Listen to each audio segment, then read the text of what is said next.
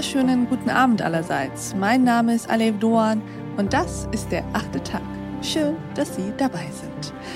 Eine nicht nur klimaneutrale, sondern klimagerechte Zukunft. Wie soll die eigentlich aussehen? Indem die Autos, die wir fahren und besitzen, keine Verbrennermotoren mehr sind, sondern auf Elektrizität aus erneuerbaren Energien setzen. Indem wir zum Beispiel unser Fleisch nicht nur nicht mehr einkaufen, sondern eben uns nur darum kümmern, dass es ein Bioprodukt ist. Es ist ein bisschen mehr, sagt unser heutiger Gast. Und mit ihr wollen wir darüber sprechen. Sie ist eine der führenden Persönlichkeiten der vielleicht wichtigsten Jugendbewegung unserer Zeit. Herzlich willkommen im achten Tag, Carla Riemsma. Hallo.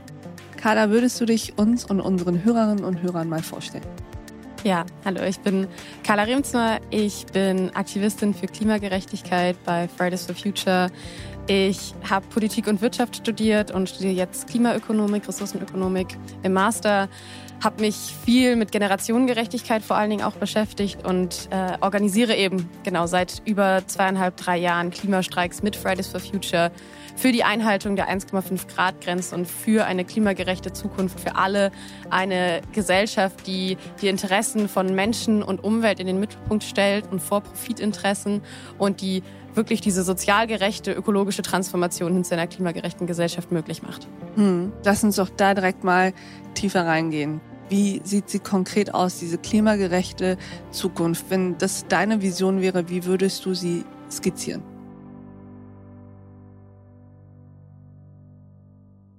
Eine klimagerechte Zukunft unterscheidet sich vor allen Dingen von dem Bild von einer klimaneutralen Zukunft, was momentan sehr, sehr viel durch die ganzen Debatten rund um eben Klimaschutz und Klimaneutralität vermittelt wird, weil sie eben mehr ist als nur das Einsparen von Emissionen und das Ersetzen der einen fossilen Energie durch eine andere, sondern bei einer klimagerechten Zukunft geht es darum, dass wir es schaffen, nicht nur ökologische Interessen, sondern auch soziale Interessen, internationale Interessen und Generationengerechtigkeitsaspekte miteinander in Einklang zu bringen es geht nicht nur um die Emissionsreduktion, sondern wirklich um die Frage, wie können wir als Gesellschaft die Interessen von Menschen und Natur in den Mittelpunkt stellen, vor Profite, nicht auf eine Wachstumslogik des größer, höher, schneller, weiter vertrauen, auf neue Technologien, von denen wir nicht wissen, ob sie existieren, sondern wirklich sagen, wir ermöglichen eine Gesellschaft, in der die Bedürfnisse vor allen Dingen auch der Schwächsten, der aktuell diskriminierten und marginalisierten Gruppen wie Frauen, wie Menschen im globalen Süden, Menschen mit geringen Einkommen, Menschen Menschen in Berufen, die schlechter bezahlt sind, diese alle in den Mittelpunkt stellen, damit klar ist, die Bekämpfung der Klimakrise ist nicht ein Privileg der Reichen und setzt vor allen Dingen auch nicht die imperiale Lebensweise, die wir hier ja führen, die auf der Ausbeutung von Menschen im globalen Süden beruht und auch historisch schon ganz, ganz lange darauf fußt, dass wir eben Ressourcen in Ländern des globalen Südens ausgebeutet haben, dass wir die nicht fortsetzen, sondern dass wir diese Logik aufbrechen und wirklich sagen, wir stellen dem ja, eine gerechte Zukunft entgegen, die wirklich zuerst den Menschen in den Mittelpunkt nimmt. Mhm. Wenn wir jetzt mal konkret werden wollen würden, kannst du uns mal so ein Beispiel nennen, wo eine Lösung skizziert wird, in der es um Klimaneutralität geht? Und wo du sagen würdest, diese und jene Punkte müssten aber noch hinzukommen, damit wir auch von einer klimagerechten Zukunft sprechen können. Ein Sektor, der momentan in aller Munde ist, ist der Verkehrssektor wo ganz, ganz viel über E-Autos gesprochen mhm. wird. E-Autos sind jetzt anscheinend die große Lösung hin zur ja, Klimaschutz einer klimaneutralen Zukunft. Mhm. Auch die ganzen großen Autokonzerne brüsten sich damit. Und dabei ist klar, E-Mobilität wird vielleicht in kleinen Teilen ein Anteil an der Lösung hin zu einer klimagerechten Welt sein. Auch KlimaaktivistInnen wollen jetzt nicht alle Autos von heute auf morgen verbieten. Aber es reicht nicht aus, alle Autos, alle Verbrennerautos, die wir heute auf den Straßen haben, durch Elektroautos zu ersetzen, dann hätten wir vielleicht das Emissionsproblem nicht. Wir hätten aber weiterhin einen Verkehrskollaps in den Innenstädten. Wir hätten weiterhin das Problem von Ressourcenübernutzung, denn so viele Ressourcen, wie wir für, den, für die Bereitstellung dieser Autos bräuchten, die hat unsere Erde gar nicht. Wir würden vor allen Dingen aber auch die kolonialistische Ausbeutung von Ländern im globalen Süden fortschreiben, denn zum Beispiel die Rohstoffe, die für die Batterien gebraucht werden, Kobalt und Lithium, entstehen häufig unter sehr, sehr ausbeuterischen Bedingungen vor Ort, wo Arbeitsrecht nicht geschützt wird, wo zum Beispiel bei der Herstellung von Lithium in Ländern in Südamerika ganz viele Trinkwasserquellen verunreinigt werden, was dazu führt, dass die Menschen, die häufig keinen anderen Zugang zu Wasser haben, außer an diesen öffentlichen Trinkwasserquellen, vor einem riesigen katastrophalen Problem stehen, wenn plötzlich das Trinkwasser verunreinigt ist.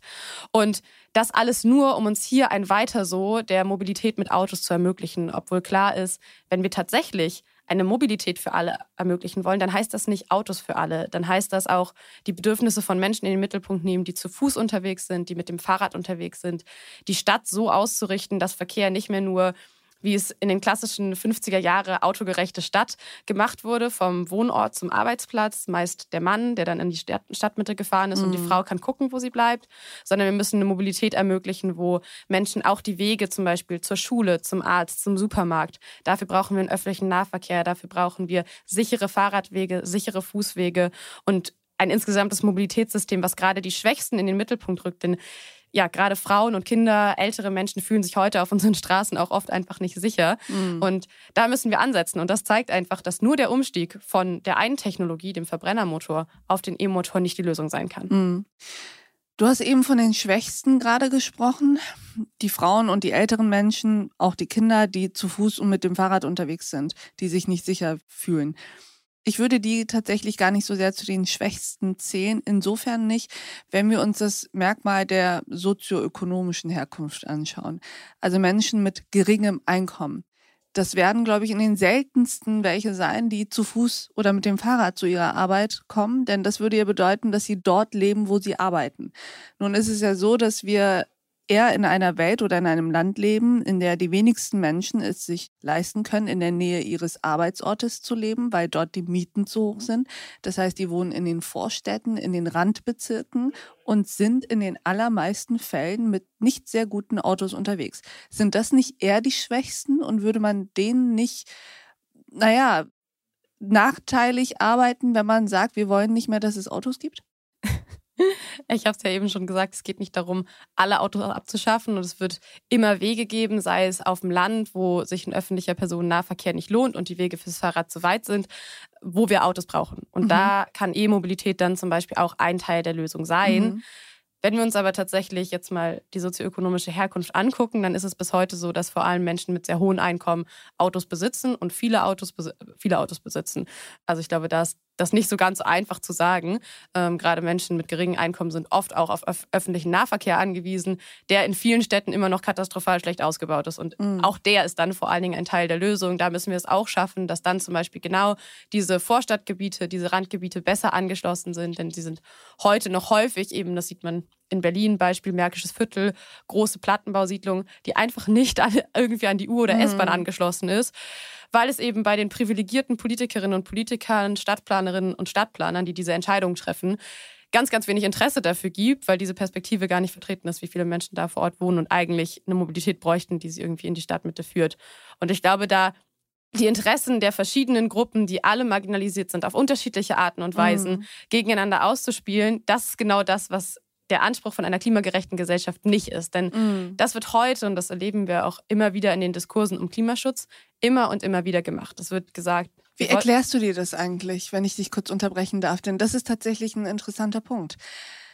In den allerseltensten Fällen würde man ja Fridays for Future oder überhaupt die meisten Aktivistinnen und Aktivisten, die sich für eine klimagerechte Zukunft einsetzen, in Verbindung bringen mit Menschen, die sich um die Schwächeren kümmern. Irgendwie gibt es immer dieses mediale Bild davon, dass ihr euch eher um die Privilegierten kümmert, eher um jene, die das Glück haben, in der Innenstadt zu wohnen, mit dem Fahrrad zu fahren und Bio Nahrung zu sich zu nehmen. Wie kommt es zu dieser Schere? Das, was du erzählst, ist ja überhaupt nicht das, was in der breiten Öffentlichkeit ankommt. Ich glaube, da gibt es mehrere Faktoren, die dazu hinführen. Einerseits kann man sich angucken. Fridays for Future ist auch, wie viele andere soziale Bewegungen historisch gesehen, auch einfach eine privilegierte Bewegung, weil es natürlich für junge Erwachsene oder auch Schülerinnen und Schüler, die ja, aus einem privilegierten Elternhaus vielleicht kommen, häufig einfacher ist, sich zu engagieren. Es gibt mhm. die Möglichkeiten, irgendwie nachmittags zu einem Treffen zu kommen. Ähm, genau, es gibt keine Sorgen irgendwie vielleicht um Geld. Man muss vielleicht nicht neben dem Studium arbeiten oder so Das macht es natürlich einfacher, sich zu beteiligen. Man hat vielleicht eine größere Affinität schon einfach von zu Hause aus, weil auch dort über diese Themen gesprochen wurde. Ähm, es ist eben einfacher, sich zu engagieren häufig, wenn, wenn man privilegiert ist. Daran versuchen wir aktiv zu arbeiten, irgendwie uns zu, unsere Räume zugänglicher zu machen. Aber das ist natürlich nichts, was von heute auf morgen kommt. Und wir sind kein, also unsere Aktivistinnen, die sich irgendwie engagieren, sind jetzt kein eins zu eins Querschnitt irgendwie der Gesellschaft. Das ist aber nicht die einzige Ursache dafür, warum es genau dieses mhm. Bild gibt. Ich glaube, das hat ganz, ganz viel mit einerseits einer gesellschaftlichen Erzählung von Klimaschutz zu tun und auch von einem Mindset, was sich in dieser neoliberalen, kapitalistischen Erzählung von jeder kann alles schaffen, wenn man sich nur doll genug anstrengt, verankert hat. Da kommt nämlich genau aus dieser Idee, kommt ja auch dann diese Erzählung, wir müssen nur, jeder Einzelne kann doch was fürs Klima tun, jeder Einzelne kann weniger Auto fahren und irgendwie Bioprodukte kaufen und nachhaltig leben und irgendwie Fairtrade-Klamotten tragen. Dann hätten wir die Klimakrise gelöst. Das kommt genau aus diesem Denken, was eben aus dieser neoliberalen Ideologie von jeder kann alles schaffen, wenn man sich nur doll genug anstrengt, die aber im Bereich der Klimakrise totaler Quatsch ist. Es sind 100 Konzerne, die für 71 Prozent aller weltweiten Emissionen zuständig sind. Und wenn wir jetzt zu dem Zeitpunkt, an dem wir auch sind, bei 1,2 Grad weltweiter Erhitzung die Klimakrise ernsthaft eindämmen wollen, dann können wir nicht darauf vertrauen und sagen, okay, jetzt soll sich jeder einfach ein bisschen anstrengen und klimafreundlicher leben. Und alles, was irgendwie darüber hinausgeht an politischer Regulierung, sind frei unzumutbare Freiheitseinschränkungen. Darauf können wir nicht warten. Es ist an vielen Stellen auch für viele Leute gar nicht möglich einfach aufgrund der Rahmenbedingungen, die unsere Gesellschaft gibt, sich 100% klimaneutral zu verhalten. Selbst wenn man es wollte, würde man ja daran verzweifeln. Genau. Also so alleine jeder Mensch, der hier in Deutschland lebt, hat schon durch das, was durch Steuergelder finanziert wird, einen CO2-Fußabdruck, der höher ist als das, was man überhaupt haben dürfte in einer klimaneutralen Gesellschaft. Denn es werden irgendwie öffentliche Institutionen beziehen immer noch Kohlestrom, neue Straßen werden gebaut, all das verursacht mhm. Emissionen. Wer geringere Einkommen hat, kann eben sich beispielsweise keine Bioprodukte leisten vielleicht. Wer auf dem Land wohnt, muss Auto fahren, wo der ÖPNV schlecht ausgebaut ist, etc. Und deswegen, wir können nicht darauf warten. Wir brauchen diese systematische Veränderung im Bereich der Politik und im Bereich der Wirtschaft, in der Art und Weise, wie wir produzieren, was wir produzieren, um die Klimakrise effektiv jetzt noch einzudämmen an dem Punkt, wo wir sind. Und dem versucht sich die Klimagerechtigkeitsbewegung auch total entgegenzustellen. Aber diese Erzählung von, wir müssen doch das alles nur selber tun und alles andere sind Freiheitseinschränkungen, das ist einfach krass lange schon verankert in den Köpfen der Menschen. Das ist auch das, was, glaube ich, wenn man sich in Deutschland das historisch anguckt, auch genau nach diesem Wirtschaftswunder irgendwie so Nachkriegszeiten auch entstanden ist. So, jeder wollte erstmal irgendwie für das eigene Haus und das eigene Auto irgendwie arbeiten. Und da rauszubrechen ist nicht einfach und das ist nichts, was man irgendwie ja mal mit einem halben Jahr paar Social Media ähm, Sachen, Sachen posten irgendwie total verändert, so ein Mindset, was sich jahrzehntelang gesellschaftlich aufgebaut hat. Du hast eben gesagt, dass es dafür eben nicht reicht, dass jeder Einzelne sich selbst klimagerechte Schritte überlegt und sie dann einfach umsetzt. So funktioniert es in der Tat nicht. Und dass es Umwälzungen ja eigentlich braucht im politischen und im systematischen. Nun stehen wir kurz vor Bundestagswahlen. Hast du das Gefühl, dass dieses Bewusstsein bei den, ich würde sagen, drei, vier wichtigsten Parteien vorhanden ist? Wenn man den Wahlplakaten und Wahlprogrammen Glauben schenkt, sagen wir nur Wahlplakaten und Social Media Auftritten, dann ja, dann sind alle die ultimativen Klimaschützer und Klimaschützerinnen, ähm, die großen Parteien. Das ist ihnen allen total wichtig. Äh, Herr Scholz ist Kanzler für Klimaschutz. Ähm, die Grünen natürlich sowieso. Und auch die CDU hat jetzt irgendwie das Thema Klima für sich entdeckt. Ähm, Was euch doch eigentlich äh, glücklich machen sollte, oder? Ja, aber dann kommt das große Aber. Man muss es halt auch ernst meinen. Und es reicht nicht, Dinge auf Wahlplakate zu schreiben, weil man das Gefühl hat, das ist für die Wählerinnen und Wähler wichtig. Und das ist es. Das zeigen uns x hunderte Meinungsumfragen, wo ganz, ganz viele Bürgerinnen und Bürger sagen, ja, Klima ist für mich wahlentscheidend, Klima ist eine der größten Sorgen, beim Klima gibt es großen Handlungsbedarf. Super viele Studien, alle kommen zum selben Ergebnis. Krass wichtiges Thema. Nicht das Wichtigste, aber eins Je nachdem, der wichtigsten. eines der wichtigsten. Ich glaube, dass es in einer Gesellschaft, die vor so multiplen Krisen steht, wie wir es irgendwie gerade haben, ähm, kann man, glaube ich, das total schwer gewichten, weil ja auch vieles immer eng, eng miteinander verzahnt ist. Also mhm. Also wer sich um Arbeitsplätze Gedanken macht, hängt das wieder mit Klimaschutz und so zusammen. Das Ding ist nur, von Sachen auf Wahlplakate schreiben werden weder Emissionen eingespart noch eine Verkehrs- oder Agrarwende eingeleitet. Und wenn man dann die Wahlprogramme sich anguckt, ist es einfach so, dass keine einzige Partei ein Wahlprogramm hat, was 1,5 Grad konform ist. Das hat auch nicht die Grünen. Nee, das hat gerade das Konzeptwerk Neue Ökonomie ausgerechnet. Wenn Deutschland einen gerechten Beitrag zur Einhaltung der 1,5 Grad Grenze leisten möchte, haben wir noch ein CO2-Budget von 4,2 Gigatonnen. So viele Emissionen dürfen noch ausgestoßen werden, dann hat Deutschland quasi sein ganzes Emissionsbudget verbraucht. Wenn Deutschland weiter so imitiert, wie wir es die vergangenen Jahre getan haben, dann wäre dieses Emissionsbudget in unter sieben Jahren verbraucht. Wenn wir jetzt langfristig reduzieren, jedes Jahr um dieselbe Menge, haben wir noch so 14, 15 Jahre. Und keine Partei hat ein Parteiprogramm, was das einhält, wo die Maßnahmen wirklich ausreichend Emissionen einsparen, um innerhalb dieses Budgets zu bleiben. CDU und SPD sind beide bei über 10 Tonnen, ähm, wenn man ihr Wahlprogramm mal durchrechnet, 10 Gigatonnen CO2. ähm, und das bedeutet, wir sprengen unser CO2-Budget um ein Vielfaches. Und damit können wir eben nicht unseren Beitrag zur Einhaltung der 1,5 Grad Grenze leisten. Und das zeigt, Klimaschutz zu plakatieren und in den Wahlkampfreden davon zu sprechen, geht ja nicht einher. Das kennen wir auch von anderen Themen mit ernst gemeintem Klimaschutz. Mhm. Wie enttäuschend ist das, dass die Grünen das auch nicht hinkriegen? Das ist ja die Partei, die euch aufgrund der Natur der Dinge am nahesten steht. Es ist, glaube ich, sehr unterschiedlich für einige Aktivistinnen war es vielleicht tatsächlich sehr enttäuschend, desillusionierend. Andere haben es, glaube ich, auch schon ein bisschen erwartet, auch bevor das Wahlprogramm rauskam. Wenn man sich anguckt, was ja auch die vergangenen Jahre passiert ist, was auch in Bundesländern mit grüner Regierungsbeteiligung mhm. passiert ist. Da ist auch nicht plötzlich irgendwie so eine ernsthafte, radikal ökologische, sozial gerechte Klimatransformation irgendwie Aber ist gerade dieses ist gerade diese radikale Veränderung nicht das, wo es dann mit der sozial gerechten Komponente schwierig wird? Also kann man radikal und sozial gerechte Klimapolitik betreiben? Das kann man auf jeden Fall. Mhm. Also soziale Gerechtigkeit ist ja auch erstmal sozusagen so ein Buzzword, das kann ganz, ganz vieles bedeuten. Auch die CDU meint, sie ist total sozial gerecht und am Ende führt ihre Steuerpolitik dazu, dass Menschen mit geringem Einkommen am Ende des Monats noch weniger haben, Menschen mit viel Geld noch mehr. Ähm, so, also das Ding ist, dass ein CO2-Budget, ein Klimaziel setzt quasi einen Rahmen für all unsere Politik. Und dann müssen wir gucken, wie können wir das ausgestalten. Und es gibt eben ganz, ganz viele verschiedene Möglichkeiten, wie man, auch wenn man radikal klimagerechte Politik macht, um die Emissionen eben so zu senken, wie es im Einklang mit dem 1,5 Grad Ziel ist. Und das muss jetzt schneller passieren, als es halt vor 20 Jahren hätte gemacht werden müssen, weil wir so lange sehr, sehr wenig getan haben. Dann müssen wir gucken, welche Maßnahmen braucht es, um als Gesellschaft das abzufangen. Wir können aber nicht das eine gegen das andere ausspielen, denn dann würden wir dem Pariser Klimaabkommen, was wir als völkerrechtlich verbindlichen Vertrag unterzeichnet haben 2015, dem nicht gerecht werden. Und das kann nicht sein. Wir müssen gucken, wie wir als Gesellschaft eben das sozial gerecht ausgestalten können. Aber grundsätzlich ist Klimaschutz eine Grundbedingung für soziale Gerechtigkeit. Das sieht man auch daran, wer sind denn auch schon heute die Menschen, die am meisten unter den Folgen der Klimakrise leiden. Das sind vor allem Menschen in den betroffenen Regionen im globalen Süden, aber auch innerhalb Deutschlands sind es vor allem marginalisierte Gruppen. Wer wohnt denn an lauten großen Straßen und ist da vom Lärm und von Abgasen betroffen? Wer arbeitet denn auf den Baustellen und nicht im klimatisierten Büro?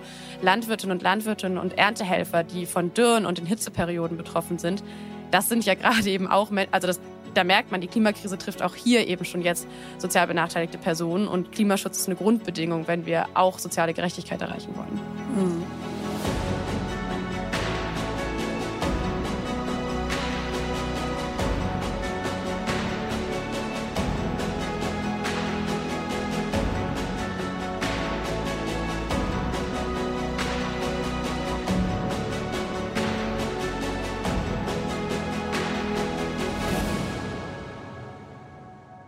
Wenn man über Klimaschutz spricht und darüber, dass die Ziele oder besser gesagt, das Ziel steht ja eigentlich fest, aber die Maßnahmen ambitionierter sein müssten, dann wird dir das viel öfter passieren als mir, dass immer wieder entgegnet wird, Deutschland kann das doch gar nicht alleine. Das ist ein globales Problem. Und wenn wir jetzt, ach so ambitioniert an die Sache rangehen, dann wird das nur dazu führen, dass die Industriestandorte in den anderen Ländern, sei es China, sei es Indien etc., viel, viel stärker werden.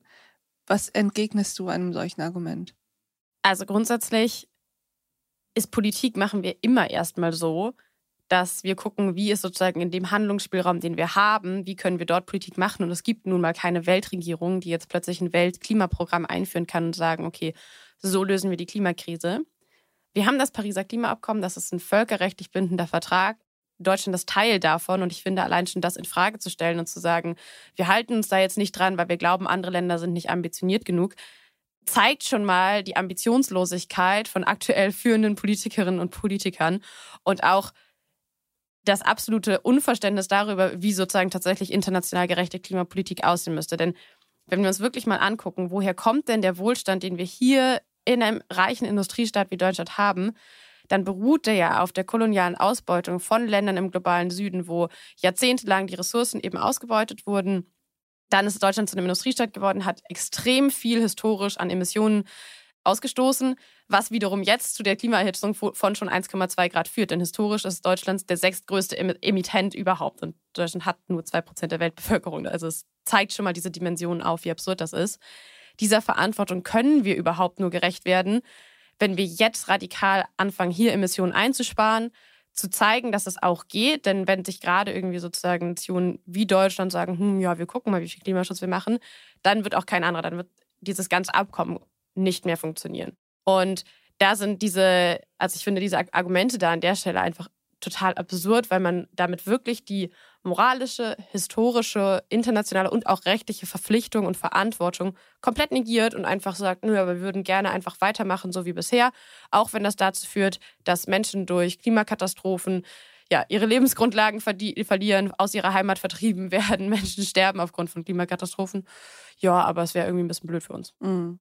Naja, auch vor Ort hier, ne? Nicht nur so, ja. dass es ist ja nicht nur so, als ob die Auswirkungen jetzt bisher nur im globalen Süden zu spüren wären, sondern wir haben das ja gerade in diesem Sommer auch sehr deutlich in Deutschland und überhaupt in Europa gemerkt. Was wählt man eigentlich, wenn man weiß, dass keine der Parteien für das Ziel, für das man selber sich so engagiert, steht?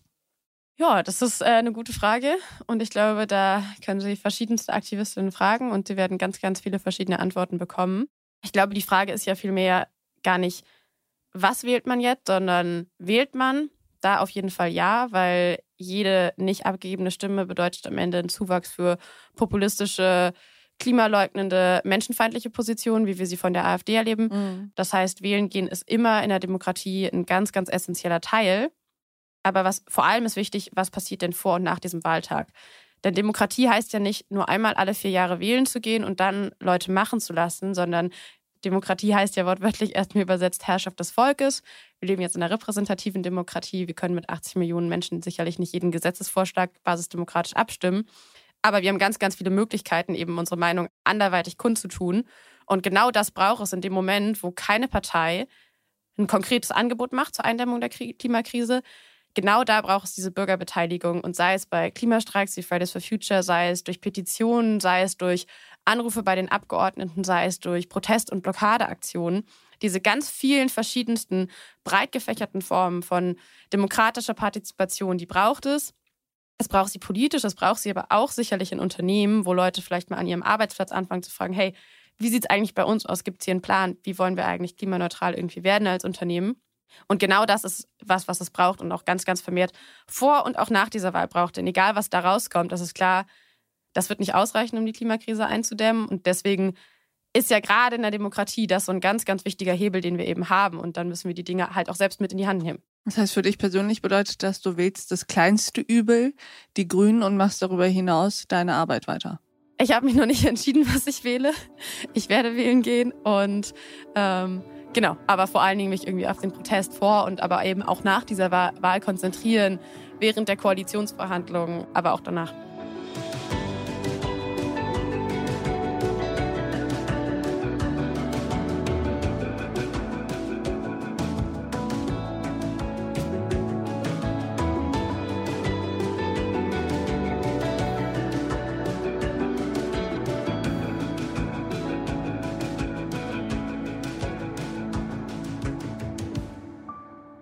Angenommen, du sitzt in den Koalitionsverhandlungen und hast total freie Hand. Was sind so drei Maßnahmen, die du sofort in den Vertrag schreiben lassen würdest?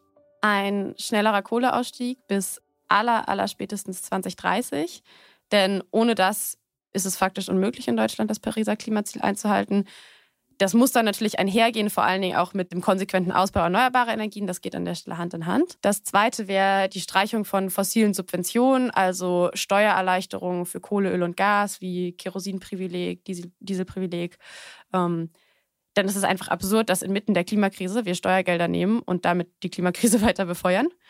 Und die dritte Maßnahme wäre ein CO2-Preis, der höher ist und schneller steigt, als es jetzt tut, mit einem besser ausgestalteten sozialen Ausgleich. Denn was wir jetzt erleben, ist, dass an vielen Stellen, wir sind zum Beispiel im Bereich der Mieten bzw. Der, der Heizkosten, der soziale Ausgleich noch nicht so gestaltet ist, dass er an den richtigen Stellen eingesetzt wird. Denn logischerweise müsste man einen CO2-Preis im Bereich Heizkosten in einem Land wie Deutschland, wo ein Großteil der Menschen zur Miete wohnt, auch anteilig auf die Vermieter übertragen. Denn die sind die Menschen, die am Ende die Entscheidung darüber treffen können, habe ich Fernwärme, habe ich eine Gasheizung oder im schlimmsten Fall eine Ölheizung. Natürlich kann ich ein bisschen was regulieren irgendwie darüber, ob meine Wohnung jetzt 19 oder 21 Grad hat, aber vergleichsweise wenig. Deswegen bräuchte es, und das ist nur ein Beispiel von vielen, es braucht einen CO2-Preis. Wir sonst externalisieren wir die Kosten der Klimakrise auf die zukünftigen Generationen. Das kann nicht die Lösung sein. Wir müssen einen konsequenten Anreiz setzen und solange wir in einer marktwirtschaftlichen Gesellschaft leben, ist eben auch ein Preis ein logischer Anreiz für klimafreundliche Produktion. Der muss aber eben sozial gerecht ausgestaltet sein und das fehlt gerade noch. Solange wir in einer marktwirtschaftlichen Gesellschaft leben, bleibt das in deinem Sinne eigentlich für immer so oder findest du, da gibt es noch Systeme, die da mehr Sinn machen würden? Ich glaube, dass auf jeden Fall bestimmte, die Wachstumslogik des Kapitalismus, in dem wir gerade leben, des fossilen Kapitalismus vor allen Dingen, kann in einer klimagerechten Gesellschaft so nicht fortgeführt werden. Denn es gibt bis heute keine Gesellschaft, in der es ein Beispiel dafür gibt, wie wir Wachstum von Ressourcenverbrauch und CO2-Ausstoß entkoppeln konnten. Das müssen wir aber, wenn wir in eine klimagerechte Zukunft wollen und dabei das Wachstum weiter behalten wollen. Und bis heute gibt es kein Beispiel dafür, wie das funktionieren kann. Und dementsprechend müssen wir, glaube ich, runter von diesem reinen Wachstums- und Profitgedanken hin zu einer Wirtschaft, die erstmal Bedürfnisse von Menschen und Umwelt in den Mittelpunkt stellt und dann sozusagen Wachstum als eine Kenngröße hat, die vielleicht auch noch eine Rolle spielen kann, aber die nicht primäres Ziel der, der Wirtschaft sein darf. Allerletzte Frage. Was, Carla, macht dir eigentlich Hoffnung, dass wir dieses Klimaziel des Pariser Abkommens einhalten können? Mir macht vor allem Hoffnung die Bewegung und die AktivistInnen, die ich in den vergangenen Jahren kennengelernt habe, die ich miterleben konnte, deren Gedanken und Aktionen ich irgendwie Teil davon sein konnte. Es sind nicht die Politikerinnen und CEOs, die sich hinstellen und sagen, wir machen jetzt alle Klimaschutz und am Ende beschließen sie doch irgendwie wieder Milliarden in Kohle, Öl und Gas zu stecken, sondern es sind diese Menschen, die sich engagieren, die auf die Straße gehen, die Repressionen von der Polizei in Kauf nehmen, die vielleicht auch in anderen Ländern, in Deutschland ist es zum Glück noch weniger der Fall, wirklich ernsthaften Bedrohungen auch durch den Staatsapparat, durch Unternehmen ausgesetzt werden und trotzdem sagen, nein, es ist so wichtig, ich setze mich dafür ein, ähm, die sich total kluge Gedanken machen über darüber, wie kann so eine gerechte Gesellschaft aussehen. Und dazu wissen, man ist irgendwie nicht alleine, das ist das, was mir Hoffnung gibt. Bekommst du eigentlich auch Drohungen? Vereinzelt, aber ja. Was unternimmst du dagegen? Unterschiedlich. Also teilweise kann man rechtliche Schritte vorgehen, teilweise kann man es auch nur ignorieren. Sind das Morddrohungen oder was ist das? Unterschiedlichst. Also wir erleben das sehr, sehr viel. Also es betrifft ja nicht nur mich, sondern auch viele andere Personen, die in der Öffentlichkeit stehen bei Frauen vor allen Dingen auch sehr viel sexualisierte Gewalt. Vor allem aber betrifft es, was wir auch viel haben, AktivistInnen, die sich in Städten wie Zwickau oder Chemnitz einsetzen, mhm. wo es sehr viele Neonazis und eine starke neurechte Szene gibt, dass die sehr stark bedroht werden und auch wirklich nochmal sehr viel, also nicht nur im Online, also im digitalen Raum, sondern wirklich auch auf der Straße in der realen Welt. Mhm. Und ja, da kann, hilft nur eine Bandbreite an verschiedensten Mitteln dagegen. Es kann rechtliche Schritte sein, es braucht aber auch eine starke gemeinschaftliche Organisierung irgendwie so, dass genau Menschen, auf die man zurückgreifen kann, die irgendwie einem Halt geben, die auch irgendwie Schutzmöglichkeiten organisieren. Große Bandbreite irgendwie an Themen und natürlich auch und das ist auch was, was die Klimabewegung auch irgendwie nochmal versucht ins Zentrum zu stellen, sich auch eben diesen neurechten Bewegungen irgendwie entgegenzustellen mhm. und zu sagen, das dürfen wir in der Demokratie, diese menschenfeindlichen Positionen, dafür darf es keinen Platz geben und auch dagegen müssen wir Proteste organisieren. Aber bei dir war das bisher nur online. Ja. Wie alt bist du nochmal? 23. Und ich finde, das ist doch ein gutes Stichwort. Mit 23 Jahren so viel Engagement und bei all den Drohungen, die du zu bekommen scheinst, wünsche ich dir und deinen Mitstreiterinnen und Mitstreitern weiterhin ganz viel Erfolg und vor allem Kraft, zumindest gegenüber diesen Drohungen und dem Hass und der Hetze dass ihr da einfach euch nicht unterkriegen lässt und aufeinander aufpasst. Das machen wir. Vielen Dank, dass du am achten Tag warst. Danke, dass ich sein konnte. Und ich danke auch Ihnen, liebe Hörerinnen und Hörer, fürs Mithören und Mitdenken. Und ich würde mich freuen, wenn wir uns im nächsten achten Tag wieder begegnen. Bis dahin, auf sehr, sehr bald. Ihre Alev Doan. Ich bin heute Morgen aufgewacht. Was habe ich seitdem alles falsch gemacht? Eine Stimme aus dem Radio sagt, heute wäre sie gar nicht froh. Und dass wir auf fremde Kosten glücklich sind.